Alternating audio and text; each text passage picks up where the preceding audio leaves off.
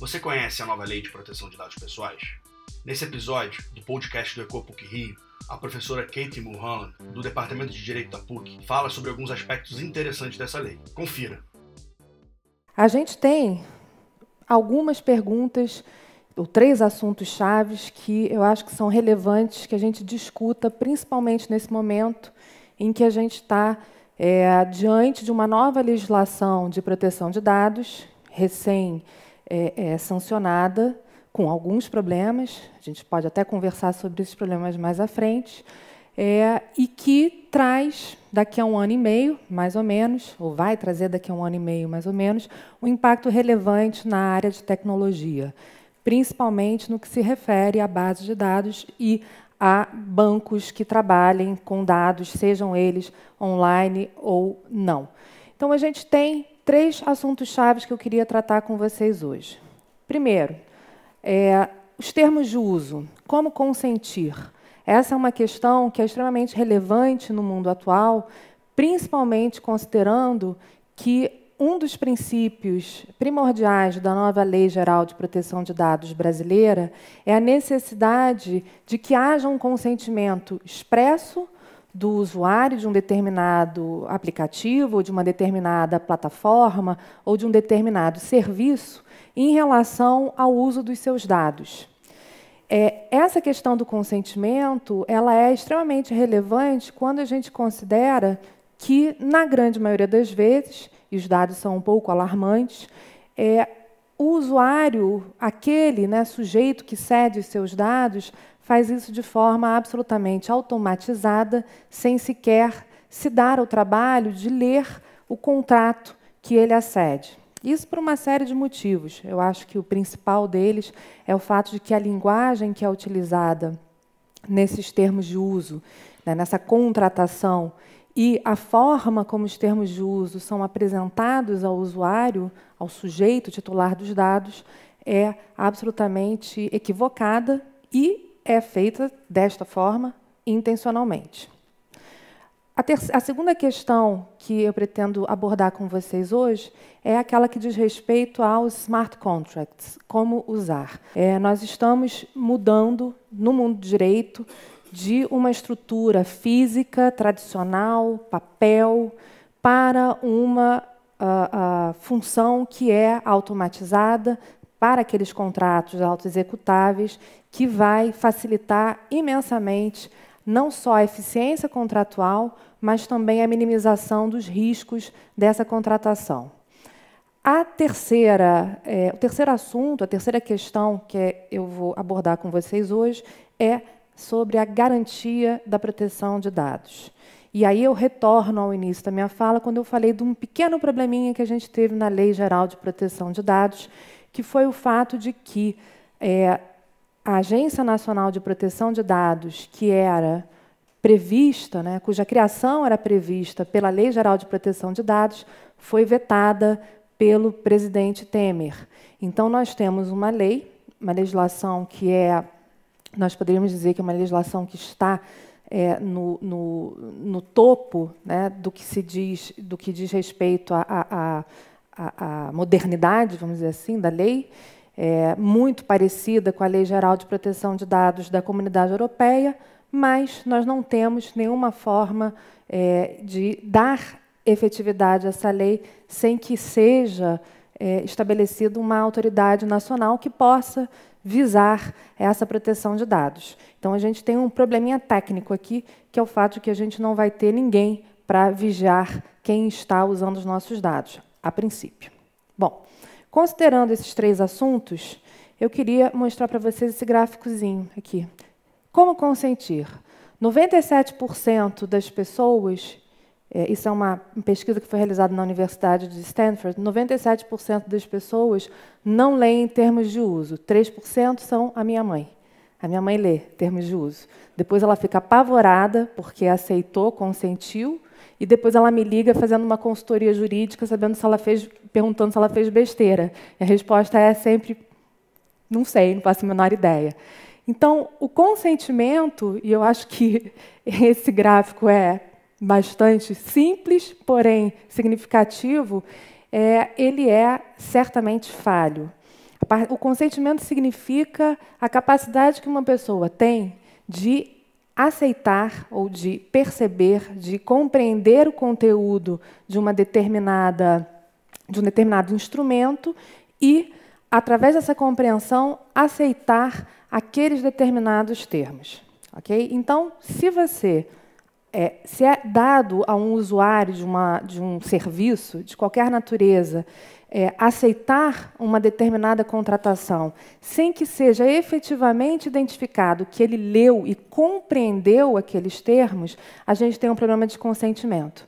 A gente tem um consentimento que é falho e que pode trazer determinados prejuízos e danos, às vezes até irreversíveis, para uma determinada pessoa.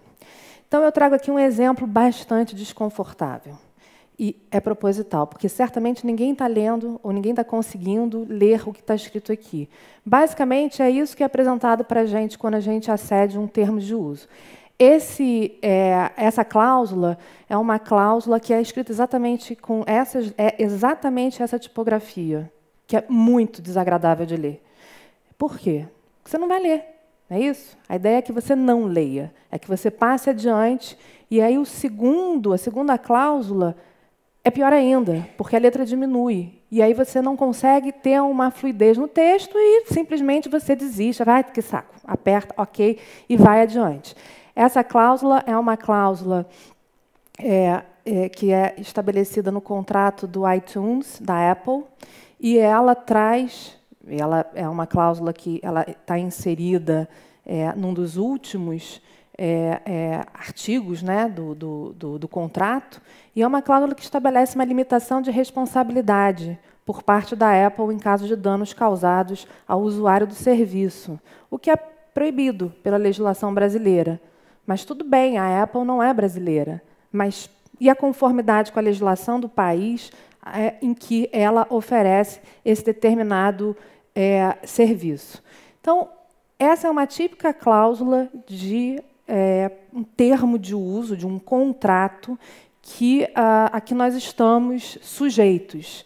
Portanto, geral, e geralmente, são cláusulas que são literalmente traduzidas de uma estrutura contratual americana para uma estrutura contratual brasileira de uma forma absolutamente equivocada. Os termos que são utilizados aqui e a forma como é redigida essa cláusula, ou os termos de uso de uma forma geral, é, é feito justamente para que a gente não compreenda. Se vocês lerem essa cláusula, e aqui eu não sei se tem na plateia alguém do direito, depois eu gostaria que vocês me explicassem o que está escrito aqui, para saber se vocês de fato compreenderam o que a Apple quis dizer quando estabeleceu essa cláusula.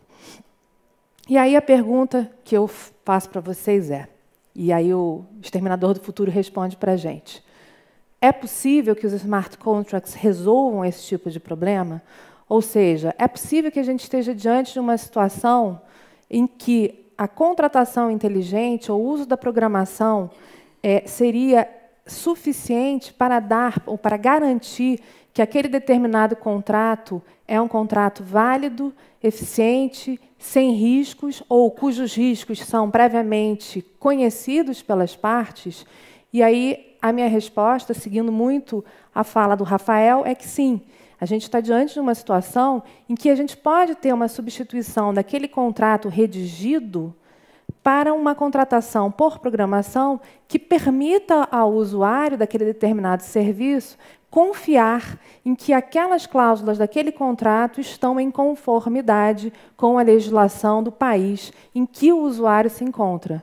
Isso traz a maior diferença não só do ponto de vista prático, né, do, do, do reconhecimento, do, do, do, compliance daquele determinada, daquela determinada contratação com é, o ordenamento jurídico em que o sujeito está tá inserido, mas também tem uma questão prática que é relevante. A gente não precisa mais ler. Não que a gente não lesse antes, a gente continua não lendo, mas agora a gente tem a certeza absoluta de que a gente não precisa mais ler porque aquela programação já vai ser realizada de uma tal forma que a própria lei ou as leis de um determinado país vão estar inseridas dentro da programação de forma a fazer com que aquele contrato seja um contrato plenamente válido no ordenamento é, em que o sujeito se encontra. Como usar, então? É a segunda questão. Né? A contratação, o, o, contrato inteligente, nada mais é do que uma codificação. E a gente tem um autor americano que, que a gente utiliza muito, é, quem estuda direito e tecnologia, que é o Lawrence Lessig. Ele tem um livrinho chamado Code is Law, em que ele estabelece que é possível se, se, se criar regras de direito através de codificação. É possível que, através de uma arquitetura de software, você possa impor determinadas regras de direito para que contratos, por exemplo, sejam executáveis. E aí a gente tem as características específicas né, dos contratos inteligentes, é, autoexecução, é praticamente impossível que seja é, descumprido o contrato. A gente tem a imutabilidade das redes, a utilização do, do blockchain e a sua irretroatividade, todas essas características que permitem a gente ter uma, um contrato o mais eficiente possível. As vantagens do contrato inteligente é que a gente perde toda uma estrutura contratual, uma, toda uma estrutura de sanções e problemas num contrato tradicional. Então, todas as questões referentes a um contrato que é inválido, um contrato em que as partes descumprem, ou um contrato em que o sujeito ele se encontra é, é, é, em mora, né, em, em, em atraso em relação aos pagamentos, tudo isso fica afastado pela utilização do smart contracts, justamente porque a gente tem uma objetividade nessa contratação. Como garantir, então, e a proteção de dados? Essa é uma questão que é relevante porque, como a gente fala, quando a gente fala em contratação hoje, é, principalmente por meio de plataformas, por meio de aplicativos, o dinheiro que está sendo pago, ou melhor dizendo, a, o que está sendo utilizado como forma de remuneração daquela contratação são os nossos dados. Os dados, cada vez mais, são monetizados para fins de é, realização ou fornecimento de um determinado serviço. A capa do Economist é bastante simbólica, né? O dados são o novo petróleo, é exatamente isso. Só que o sujeito ele não tem ideia, o sujeito titular desses dados, na grande maioria das vezes, não tem ideia do poder por trás é, desse é, é, instrumento que ele tem, ou dessa moeda de troca que ele tem, e geralmente oferece esses dados de forma absolutamente gratuita. Né? Então, a gente tem aqui a garantia, como eu já comentei com vocês, da Lei de Proteção de Dados, que é a Lei 13.709 de, 1900, é, de 2018, 1918, um século atrasada, em que a gente tem alguns conceitos interessantes. Conceitos de o que são dados pessoais, o que, é o tratamento de dados? E aí, por tratamento de dados, a gente tem uma amplíssima gama né, de atores que vão atuar é, dentro é, desse setor específico de serviços que utiliza dados, e a gente tem também é, regras específicas sobre o alcance dessa norma. A gente vai garantir a proteção desses dados através dessa nova é, legislação. A gente ainda tem algumas perguntas sem resposta. E aí, de, propositadamente, eu deixei esse como meu último slide, porque realmente eu queria depois debater com quem tivesse interesse a respeito dessas perguntas. Como é que a gente pode conciliar, então, a tecnologia blockchain e os contratos inteligentes com os seguintes direitos que são garantidos pela Lei Geral de Proteção de Dados? Direito da pessoa de acessar informação sobre é, aquela, os dados que foram coletados sobre ela. É, o direito de corrigir e alterar as informações. Esse direito é um direito que é virtualmente impossível de se realizar quando a gente utiliza uma tecnologia blockchain. Portabilidade de dados é um direito que permite o sujeito retirar dados de uma determinada plataforma integralmente e levá-los a uma outra plataforma e o direito de apagamento de dados. Como a gente vai poder apagar os dados quando a gente utiliza uma tecnologia é, específica, uma programação específica que tem é, essa característica da imutabilidade e da irretroatividade. Esses são alguns desafios que a gente tem aqui para frente é, em relação à contratação inteligente, em relação a utilização dos termos de uso através dessa tecnologia e em relação à proteção de dados. Eu agradeço enormemente a paciência da audiência, já me desculpando pelo pouco tempo que a gente tem para explorar um tema que é tão complexo. Obrigada.